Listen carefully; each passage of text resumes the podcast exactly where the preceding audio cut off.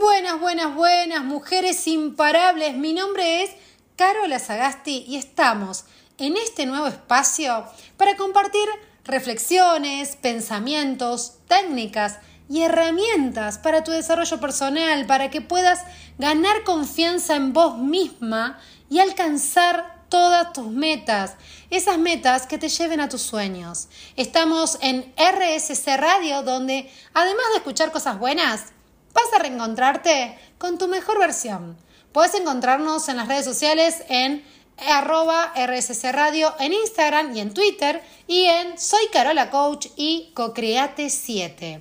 En este programa vamos a abordar temas para mujeres que desean descubrir su potencial interior, superar sus miedos y conectarse con su verdadero poder personal. Nuestra comunidad de mujeres imparables está acá para apoyarte, para inspirarte y motivarte en cada paso del camino. Acá vas a encontrar el apoyo necesario para alcanzar tus metas y tus sueños. Prepárate para descubrir todo lo que sos capaz de lograr. Estás a punto de convertirte en una mujer imparable, lista para conquistar tus sueños y marcar una diferencia en tu vida y en el mundo que te rodea. ¿Estás lista para comenzar este viaje? Hoy comenzamos con un tema fundamental para nuestro viaje de empoderamiento y es la autoestima y la confianza personal. Estas dos cualidades son los cimientos sólidos sobre los cuales construimos nuestras vidas, creamos nuestros sueños, creamos nuestras relaciones, eh, cómo nos vinculamos con las personas. La autoestima es la valoración que tenemos de nosotras mismas y la confianza personal es la creencia en nuestras habilidades para enfrentar desafíos y alcanzar nuestras metas. A veces nos enfrentamos a obstáculos que pueden tirarnos por la ventana nuestra autoestima y nuestra confianza.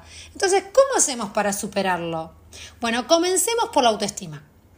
Imagina que es una casa, el autoestima es una casa que la construimos ladrillo a ladrillo. El primer ladrillo es la autoaceptación. Aprender a amarnos tal como somos, con nuestras virtudes, con nuestros defectos, es esencial. Recordá que sos única, que sos valiosa y no necesitas compararte con absolutamente con nadie más. El segundo ladrillo es el reconocimiento de tus logros. Y esto es súper importante porque hay que celebrar los logros, reconocer nuestros logros, celebrar nuestros éxitos por pequeños que sean, por más sencillos que te parezcan, son tus logros. Así que lleva un diario de tus logros y, de, de esos momentos que te fueron generando orgullo. Esto te va a recordar constantemente cuáles son esas capacidades, esas habilidades y esas fortalezas que tenés vos. El tercer ladrillo es desafiar los pensamientos negativos. Y este es un gran, un gran ladrillo. Porque todos tenemos esa crítica interior, pero puedes, puedes eh, aprender a reconocerlo, a reconocer esa voz y reemplazarla por otras voces.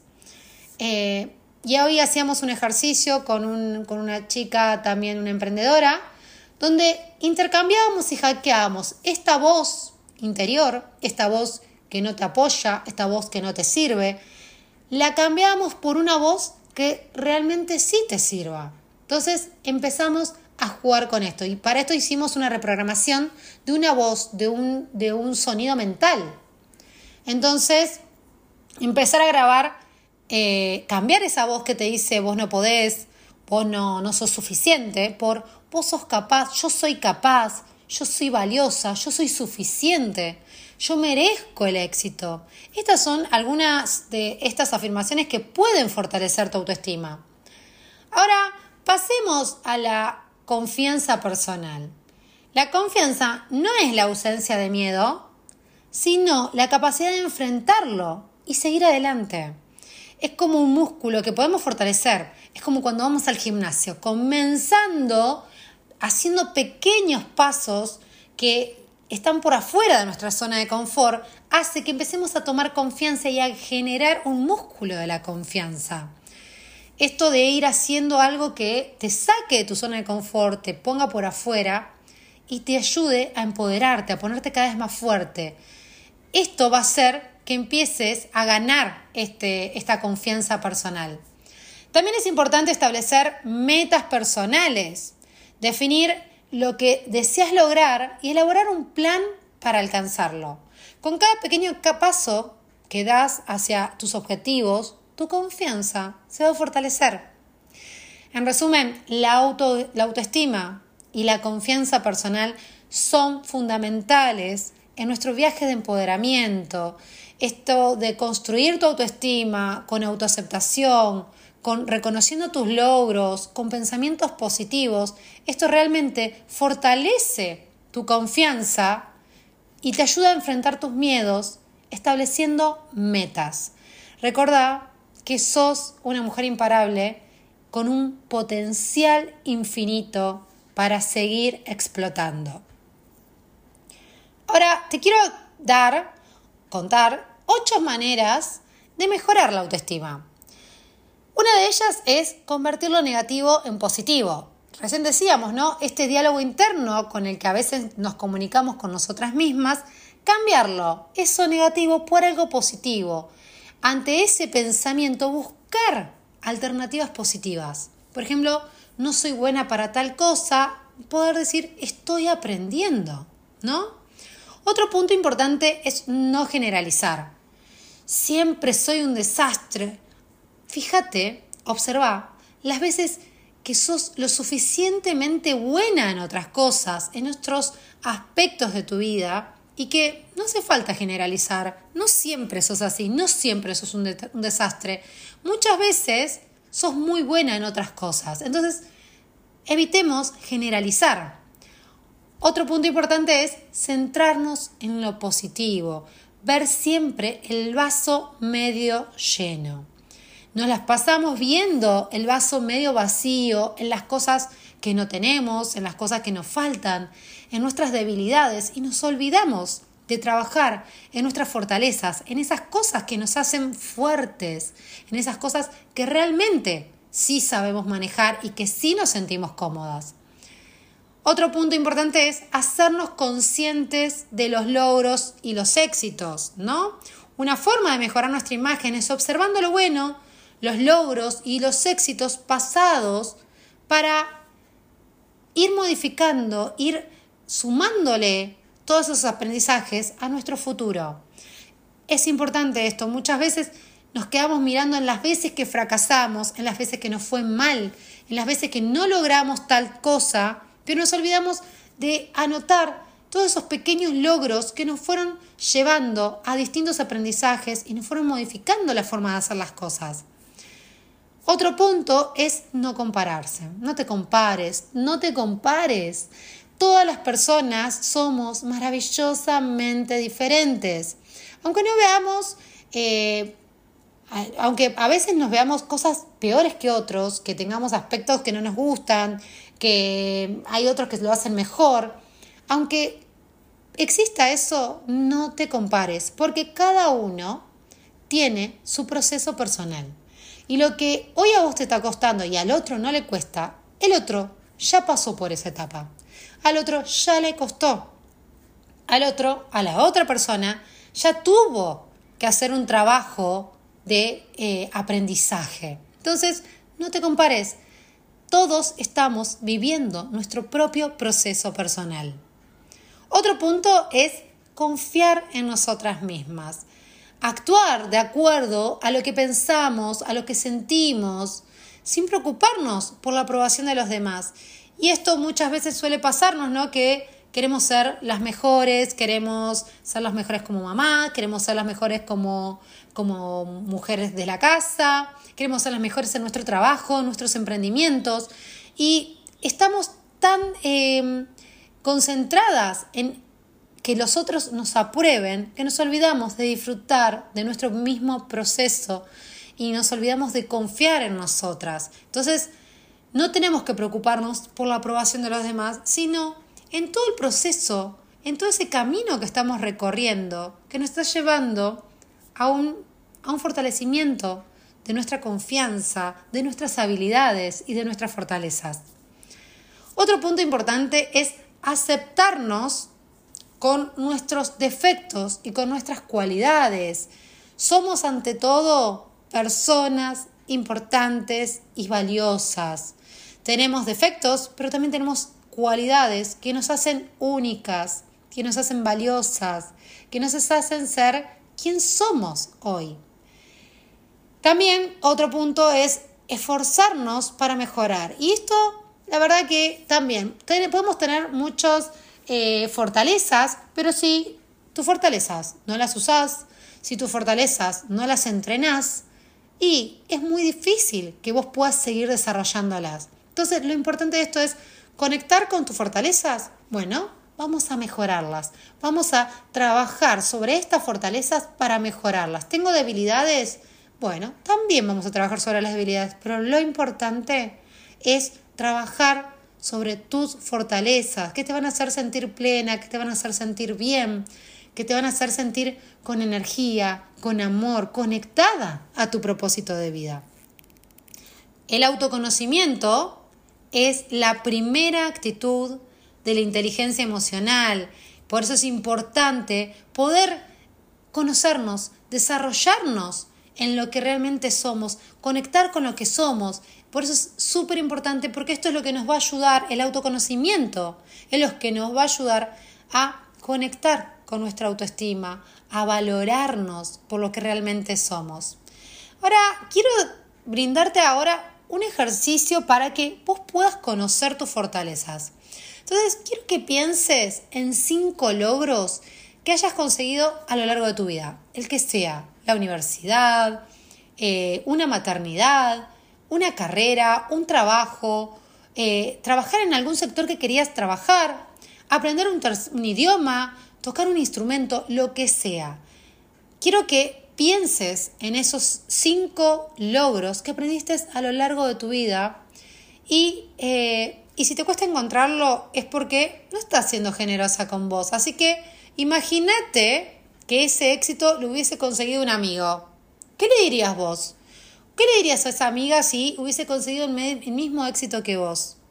¿Cómo se lo reconocerías? Entonces, sé generosa, hablate con amor, trátate con amor y observa cuáles fueron esos cinco logros que conseguiste a lo largo de tu vida. Ahora quiero que pienses qué características personales positivas son necesarias para conseguir cada uno de esos logros. Puede ser la curiosidad, puede ser la iniciativa, puede ser la, eh, tu palabra, pueden ser distintas fortalezas que te van a ir sumando y aportando, ¿no? Entonces pensa, ¿qué características tuviste que tener positivas que fueron necesarias para conseguir cada uno de esos logros. Bueno, ahí lo tenés. Estas son tus fortalezas. Te felicito. ¿Ves? Ahí vamos un paso más. Todo eso que fuiste encontrando, todas esas son tus fortalezas. ¿Viste? ¿Viste que las tenés? Bueno, otro punto ahora quiero, otro ejercicio que hagas. Te, te quiero invitar con otro ejercicio y es la pulsera de la amabilidad. Y acá puedes utilizar una pulsera común, puedes utilizar una bandita elástica de esas gomitas elásticas que se utilizan para, para, sostener. Y la vas a usar eh, en tu muñeca derecha para llevarla durante algunas semanas. Puede ser también una colita de pelo, ¿no?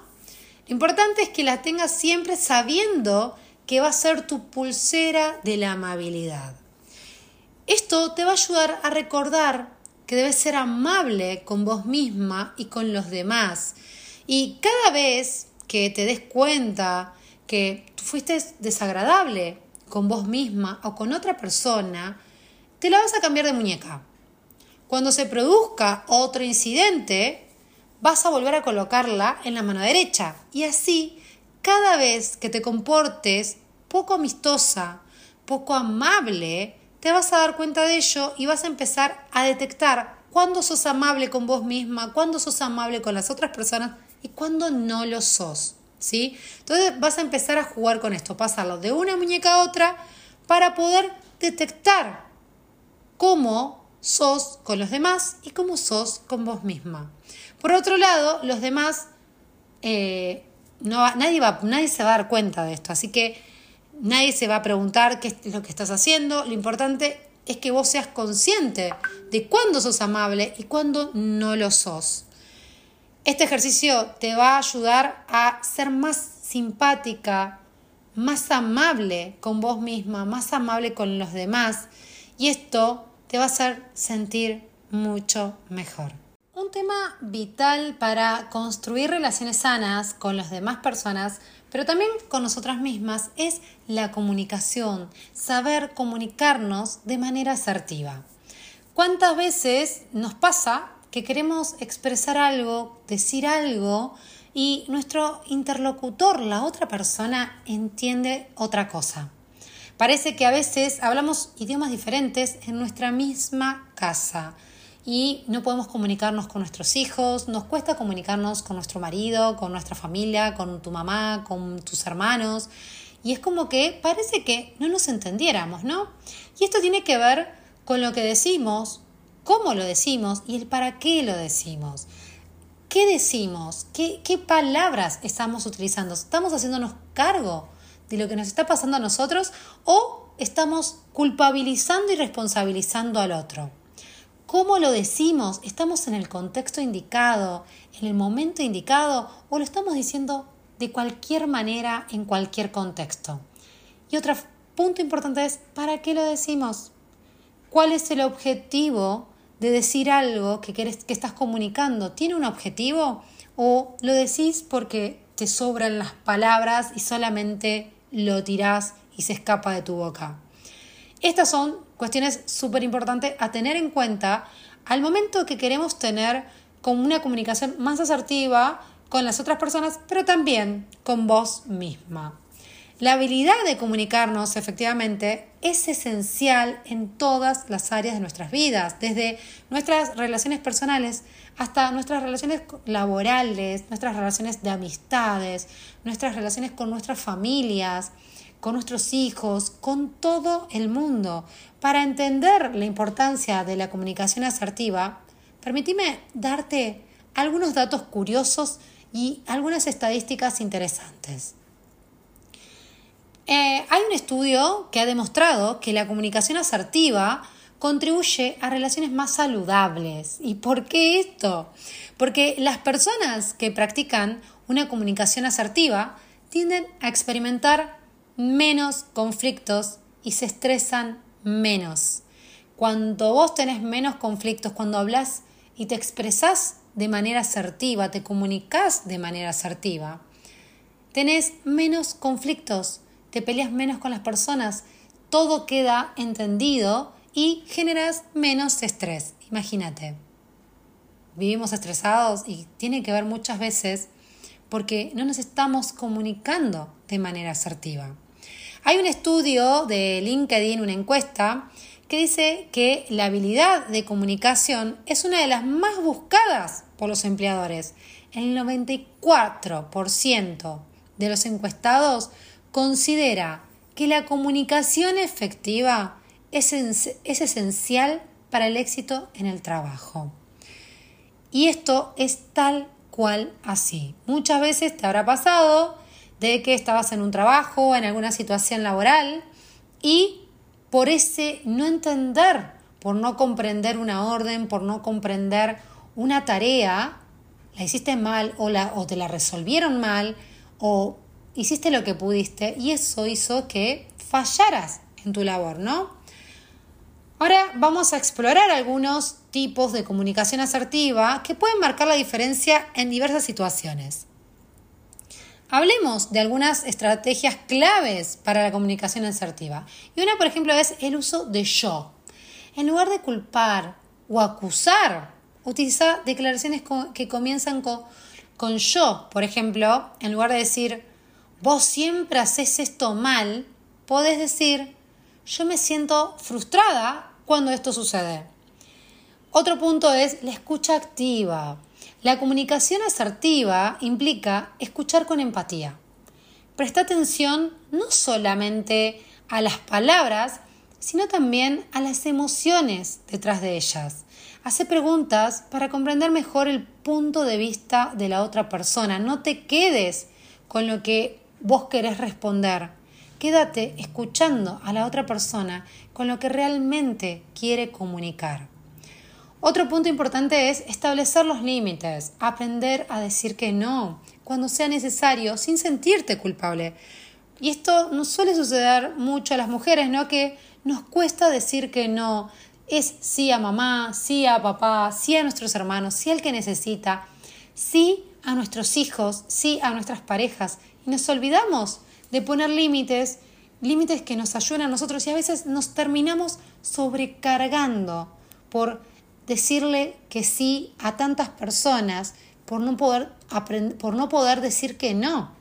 Establecer límites claros es esencial para que puedas proteger tu tiempo, pero también para que puedas proteger tu energía. La comunicación asertiva es una habilidad muy valiosa que puede marcar una diferencia significativa en tus relaciones y en tus logros personales. Recordá que no se trata de ser agresiva, sino que puedes expresar tus pensamientos y necesidades de manera honesta y respetuosa. Al dominar, cuando comenzás a dominar este tipo de comunicación asertiva, te vas a convertir en una mujer imparable, capaz de construir relaciones más saludables y alcanzar tus objetivos con éxito. Y te quiero contar algo que cambió radicalmente mi forma de comunicarme con mi marido que me la pasaba teniendo cortocircuitos en la comunicación. Y este gran secreto fue aprender de qué manera él filtraba la información y cuál era su sistema de representación favorito a la hora de hablar de cuestiones personales. Y acá te voy a contar sobre los sistemas de representación. ¿Qué es esto? Son los sistemas que, eh, cómo las personas procesan la información a través de los sentidos. Puede ser visual, con los ojos, auditivos, escuchar, y kinestésico, sentir. Ajustar tu comunicación al sistema de representación que predomine en, la en las otras personas con las que deseas, querés tener una mejor comunicación, puede hacer que tu mensaje sea más efectivo y se comprenda mucho mejor. Las personas filtramos la información por estos filtros mentales y algunos tienden a utilizar más un filtro que otro según el contexto. Por ejemplo, hace unos días comencé a tomar clases de canto con un profesor, Federico. Yo de cantar no sé mucho, pero es una deuda que tenía siempre. Fede me quería explicar cómo utilizar el aire del diafragma y largarlo despacito para reservar el aire. Me lo explicó varias veces. Yo le decía que sí, pero la verdad que no lograba entender qué me decía. Al otro día me llega un mensaje de Fede mostrándome un video con un globo donde explicaba perfectamente desde lo visual el tema. Claramente lo entendí. Porque mi sistema de representación es el visual con el que yo más me manejo para comprender ciertos temas, para estudiar, para aprender. Utilizo mucho mi sistema de representación visual. Podrías encontrarte con una persona que te está yendo a comprar a, algún producto que estás vendiendo que tenga un sistema de representación kinestésico y te va a hablar de otra manera. Por ejemplo, una persona que tiene un sistema de representación kinestésico te va a decir yo siento, me pasa que mi cuerpo y se va a empezar a tocar el cuerpo y es una persona que tiene un sistema de representación kinestésico. Cuando detectamos el sistema de representación de las personas que tenemos a nuestro alrededor, de nuestro cliente, podemos modelar su lenguaje y podemos elegir cuál va a ser, cuál va a ser ese tipo de lenguaje que genere más rapport, que genere más conexión, que genere más sintonía con la otra persona y tener una escucha más activa para dirigir nuestras preguntas según los sistemas de representación de esa persona. Esto lo puedes usar con tu pareja, con tu marido, con tus hijos, con tus amigas, con tus clientes, con todas las personas que vos quieras tener y mejorar tu comunicación. El día que descubrí cómo tenía que hablarle a mi marido, te juro que esto cambió todo, cambió nuestra forma de relacionarnos. Otro pilar esencial de nuestro viaje de empoderamiento es la gestión emocional. Reconocer y gestionar nuestras emociones es una habilidad que nos permite tomar el control de nuestras vidas y vivirlas de manera más plena. Las emociones son como las olas en el océano de nuestras vidas, a veces suaves, a veces serenas y otras veces intensas y revoltosas. La clave no es evitar las olas, sino aprender a surfearlas. Primero, permíteme decirte que todas las emociones son válidas. No hay emociones buenas o emociones malas. Cada emoción es una señal valiosa que nos dice algo sobre nuestras experiencias y nuestras necesidades que estamos teniendo.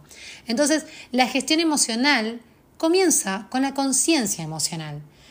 Tómate un momento para conectarte con esas emociones y pregúntate, ¿qué estoy sintiendo en este momento? Poder identificar y nombrar tus emociones es el primer paso para comprenderlas. Si nosotros no podemos darle un nombre, no podemos identificar cuál es la emoción que tenemos, no podemos gestionarlas, no podemos liberarlas. Y esa emoción que no gestionás, esa emoción que no liberás, es una emoción reprimida. Y una emoción reprimida es un pico de estrés, es ansiedad, es una enfermedad, es un dolor en tu hombro, es un dolor en, tu, en la boca de tu estómago, es un dolor de cabeza. Entonces, es súper importante poder conectar con esto. ¿Qué estoy sintiendo en este momento? Identificarlo y darle un nombre a esa emoción para poder gestionarla, para poder comprenderla. La práctica del mindfulness y la meditación son herramientas súper poderosas para desarrollar esta conciencia emocional, porque esto te permite observar tus pensamientos y sentimientos sin juzgarlos.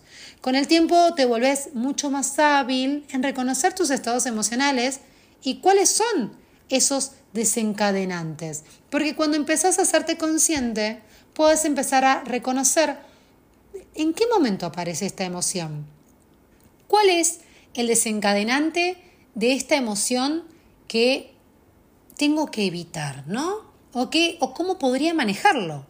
Además de la conciencia, es importante aprender a gestionar las emociones intensas.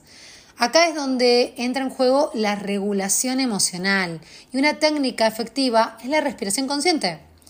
Tomar respiración consciente, respiraciones lentas y profundas para calmarte cuando te sentís abrumada por una emoción es un gran ejercicio. La resiliencia emocional también es fundamental. La vida nos presenta desafíos y momentos difíciles y aprender a afrontar estos desafíos, estas adversidades de maneras saludable nos permite recuperarnos más rápidos y salir más fuertes de esta situación, salir más fuertes de esta emoción. Nos para, nos pone más poderosas. Entonces, gestionar tus emociones es perfecto y no está, eh, no es que te va a debilitar. Gestionar tus emociones no es que te va a hacer más débil porque te pongas a llorar porque estás gestionando tu emoción, sino que te va a fortalecer. Tener un mayor control, una mayor gestión sobre tus emociones, te va a dar la capacidad de tomar decisiones más conscientes y vivir con mayor autenticidad. Una cosa es tomar una emoción, eh, es tomar una decisión con una emoción eh, reprimida y otra cosa sin saber cuál es esa emoción, ¿no?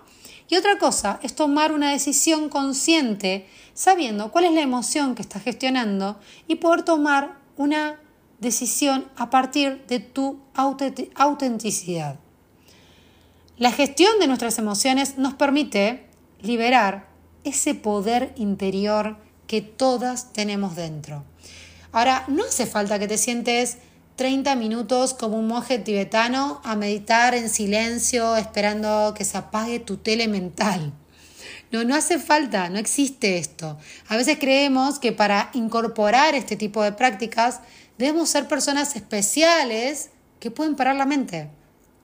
Pero nadie, te juro, que nadie, nadie es tan especial como como para parar su mente. Imagínate que tenemos más de 60.000 pensamientos por día. ¿Cómo haces para parar esa máquina? ¿Cómo hacemos para parar todo eso? Lo importante no es que dejes de pensar, sino de elegir qué pensamientos querés tener.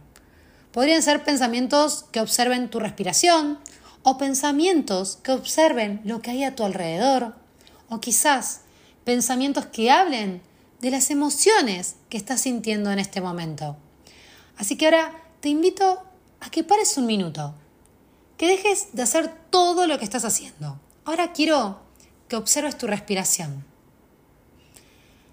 Observa tu respiración, sentila.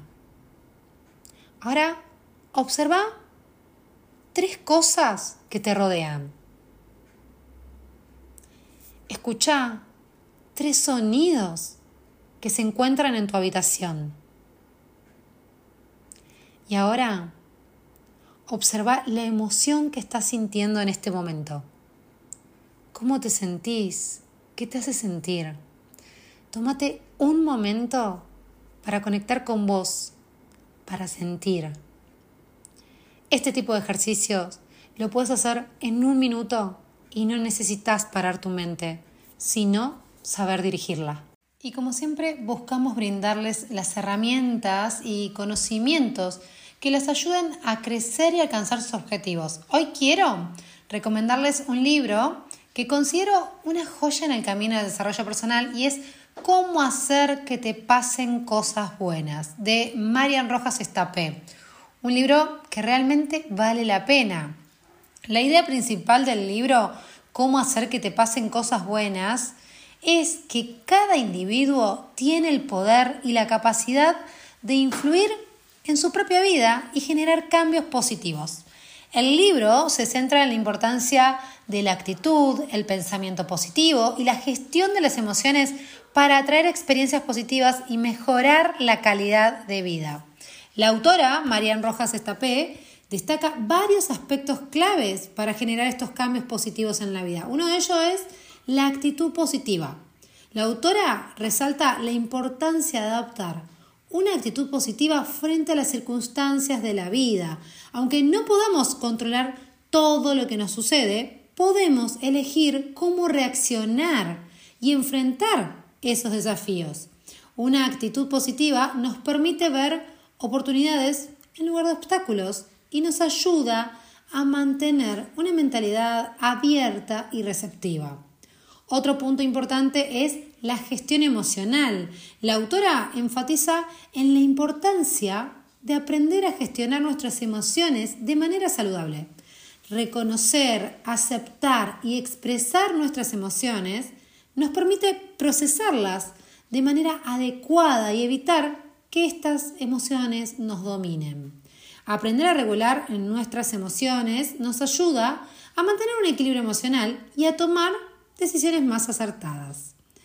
Otro punto importante es el autocuidado, porque la autora resalta la importancia de cuidar de nosotros mismos a nivel físico, emocional y mental. Esto implica dedicar tiempo y atención a nuestras necesidades básicas, como el descanso, la alimentación saludable y la actividad física. También implica practicar el autocuidado emocional realizando actividades que nos brinden placer y que nos ayuden a relajarnos. Otro punto es la resiliencia. Y acá la autora destaca la importancia de desarrollar resiliencia, es decir, la capacidad de adaptarse y recuperarse frente a las adversidades.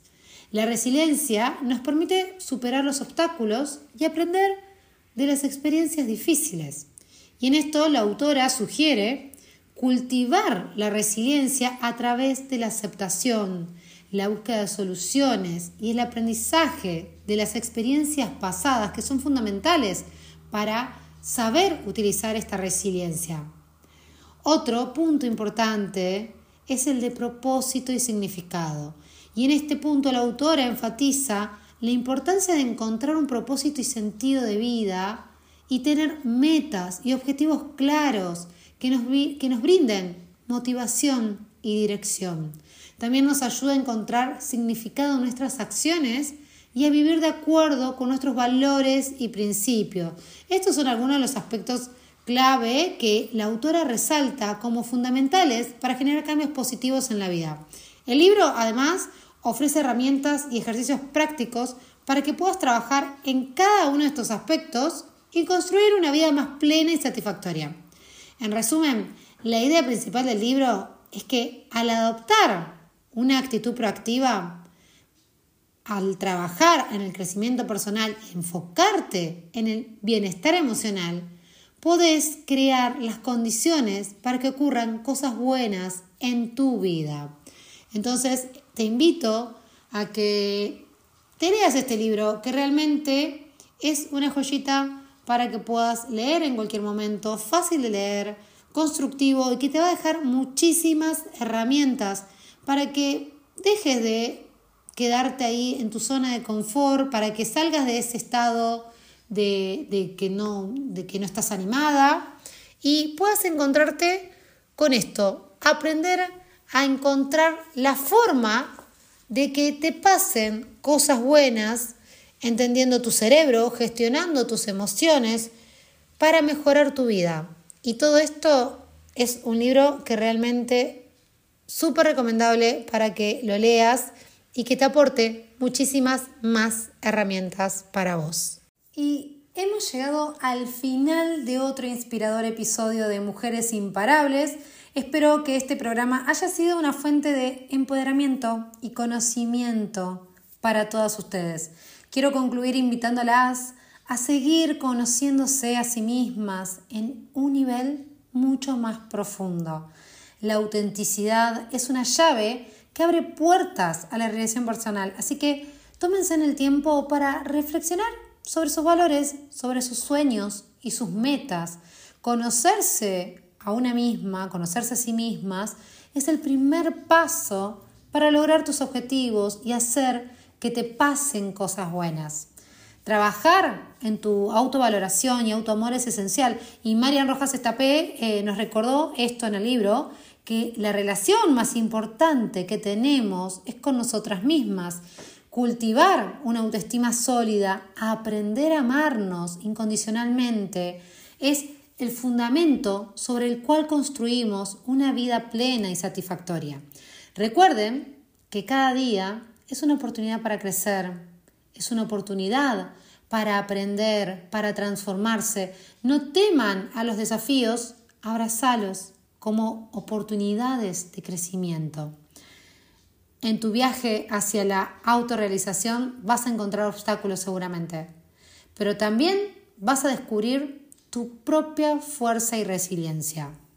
Así que, queridas mujeres imparables, las invito a seguir conociéndose, a trabajar en su autovaloración, en su autoamor y a nunca dejar de creer en tu capacidad para hacer que te pasen cosas buenas, siendo audaces en tu búsqueda, en la búsqueda de tus sueños y seguí empoderándote una y otra vez. No olviden que el poder de la mente es inmenso, así que cuando combinan esta acción consciente, pueden lograr cualquier cosa que se propongan. Cada una de ustedes es una mujer imparable, capaz de alcanzar sus metas y de crear un impacto positivo en el mundo. Así que te espero acá todos los miércoles a las 19 horas por RSC Radio y todos los viernes a las 19 horas en Soy Carola Coach, con donde doy clases gratuitas de confianza y autoestima. Recordá, cada paso que das te acerca a tus metas. No importa si tus metas son grandes, si son desafiantes, o qué tan difícil sea el camino, vos tenés el poder de alcanzar lo que te propongas. Así que seguí avanzando con determinación y vas a ver cómo tus sueños se hacen realidad. Cree en vos, cree en tus metas. Hasta la próxima y seguí avanzando siempre como una mujer imparable. Te mando un beso grande.